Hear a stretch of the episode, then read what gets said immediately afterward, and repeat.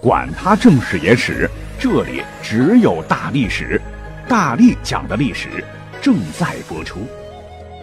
大家好，我是大力丸。上期节目呢，有人说我好像讲的这个历史侦探推理故事确实挺精彩的，好像之前没有人这么讲过哈，就是难度有点忒小，不够烧脑。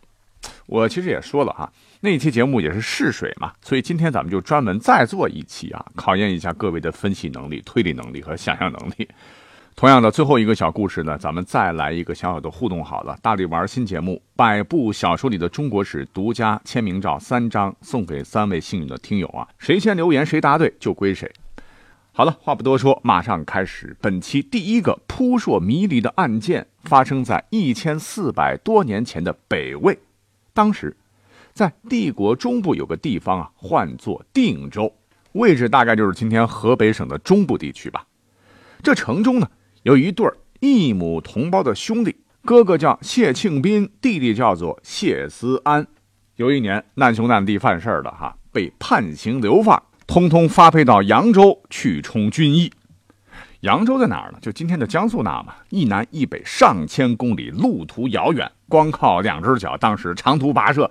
绝对够这俩小子掉几层皮的。不过好在，当时北魏啊，你别看是少数民族建立的政权，刑法可是非常的人性化。担心呢，犯人们干苦力想不开会自杀，竟然还允许犯人带家属一同服刑。于是谢庆斌就带着一家老小和弟弟谢思安去扬州服役去了。那好不容易一家子人终于到了扬州，兄弟俩一起劳动改造服劳役呀，啊，这苦就吃大发了。这个弟弟啊，谢思安从小娇生惯养，实在是有点熬不住了。有一天就跟大哥谢庆安商量说：“哥，要不咱逃回老家吧？实在是受不了了。”哥哥听了以后呢，直摇头：“哎，我可是一家老小啊，弟弟，忍忍吧。再说，万一你被人抓住……”那可就不是干苦力了。弟弟谢思安听罢，沉默不语。他哥谢庆斌可不知道，等到了后半夜，哎，他这个不争气的弟弟终于是忍不住了，丢下了哥哥一家人，撒丫子逃了。哎呀，这当哥哥的揪心呐！一方面是担心弟弟要再被抓回来，罪加一等；另一方面更担心弟弟，你看这兵荒马乱，别再遭什么不测呀。话说没几日，这个谢庆斌呢被派遣去军营修缮城墙，结果呢，大家伙咣叽咣叽干着干着，哎呀妈呀，快来人，快来人呐！大家围过来一瞅，哦，原来有人在草丛堆当中发现了一具无名男尸啊，浑身上下全是血，尸体肿胀啊，看不出个模样。当初这个谢庆斌以为是自个儿的弟弟。但近旁仔细观察一番，哦，确定这具尸体啊，并不是谢子安。哎，他这悬着的心呐，哎，算是放下了一半。那么寻人启事发下去，尸体摆了好几天，你猜怎么着？周边地界儿竟然没有人来认领。看来这失踪人口他是个外乡人。谢庆兵这么一寻思，哎，你看，从这尸体的外形看。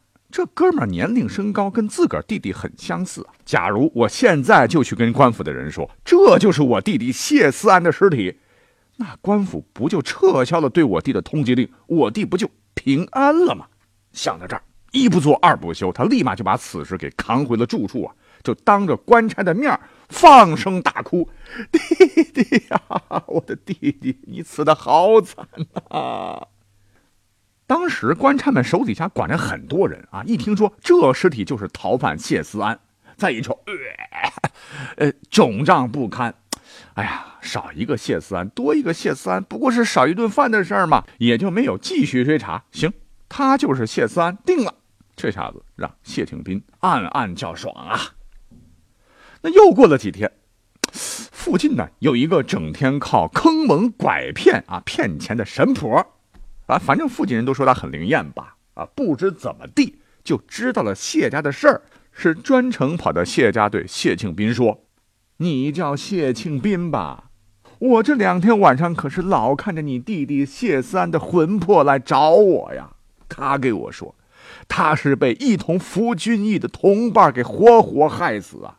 客死异乡，死于非命，魂儿没法投胎，天天在地狱里受尽煎熬。他说，他现在非常想念家乡，但没有路费，希望你能烧点钱给他，再找个道士和尚好好超度一下。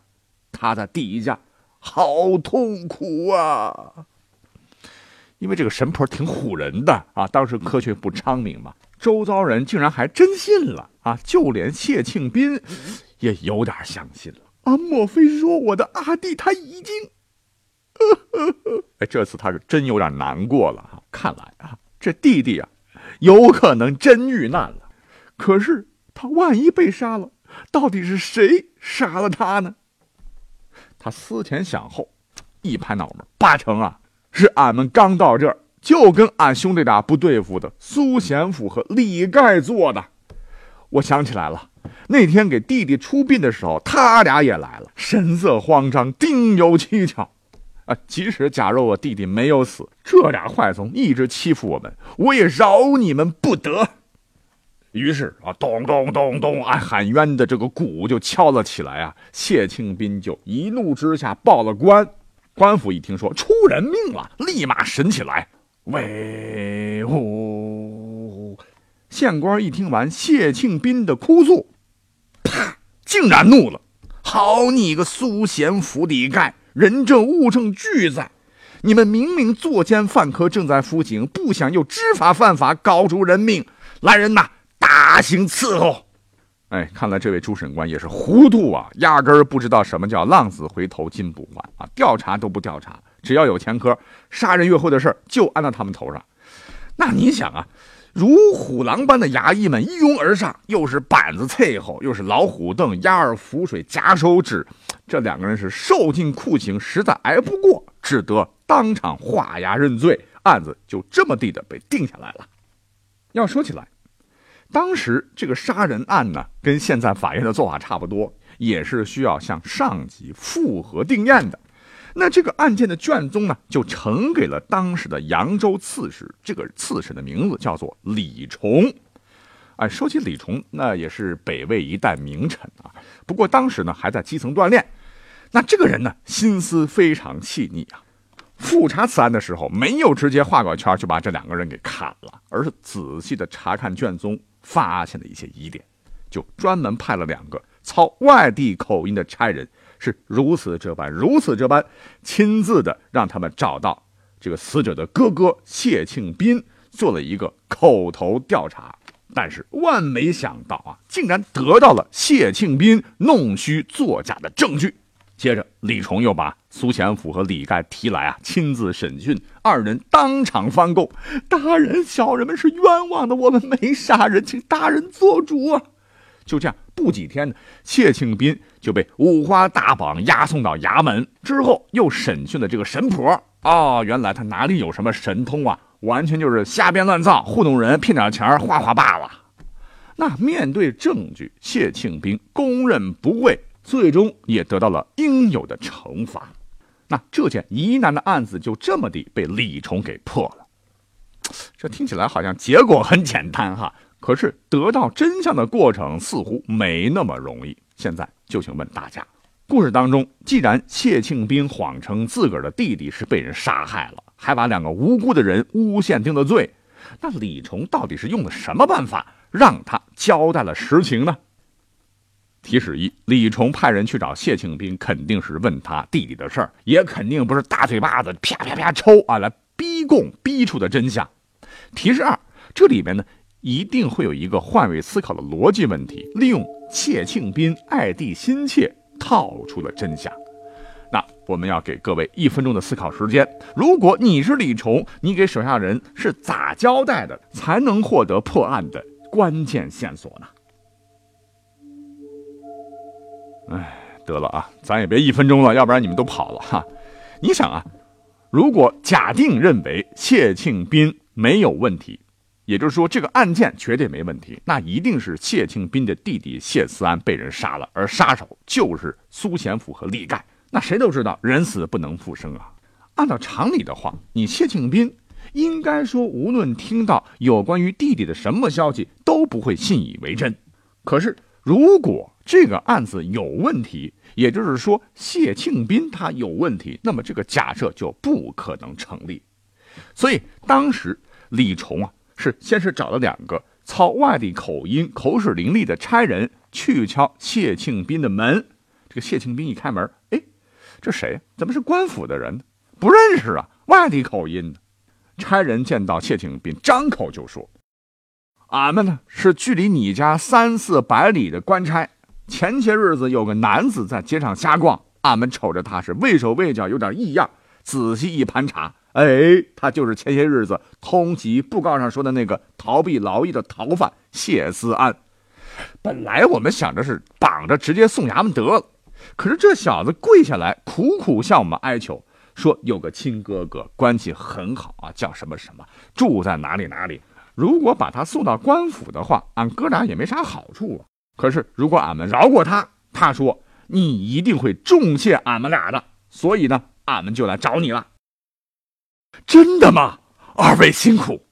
谢清斌心想，原来这小子还活着啊！谢天谢地，谢天谢地。那两位大哥，请稍等啊，我去凑些银两给你们。谢庆斌，狐狸尾巴终于露出来了。不用了，现在跟我们俩走一趟官府吧。这便是历史上著名的北魏刺史李崇设计石甲案。那各位听起来觉得有点意思没？啊，有意思的话，马上我们开始再讲下面这个故事。啊，这个故事就需要听友们最终给出答案了。啊，前三名答对的会有小礼物。这个故事很简单，发生在唐高祖李渊时啊。话说有一天，高祖早朝，哎，结果有一个叫做乔仁的大臣，竟然在朝堂之上禀奏控告齐州刺史李靖谋反，是递上了一纸状词，列举了李靖的七条罪状啊，每条罪状之下又写了很多很多的内容。那高祖拿过乔仁递上的状词，就心想：不会吧？李靖一直对朕是忠心耿耿，他怎么会谋反呢？想到这里，他展开了乔人递上的状纸啊，把罪状是一条一条看了个遍，边看边浑身哆嗦，气的啊，然后就问乔人：“爱卿，你告李靖谋反，事情属实吗？”陛下，千真万确，您可以派人去查。那好，如果李靖没谋反呢？臣甘愿处死。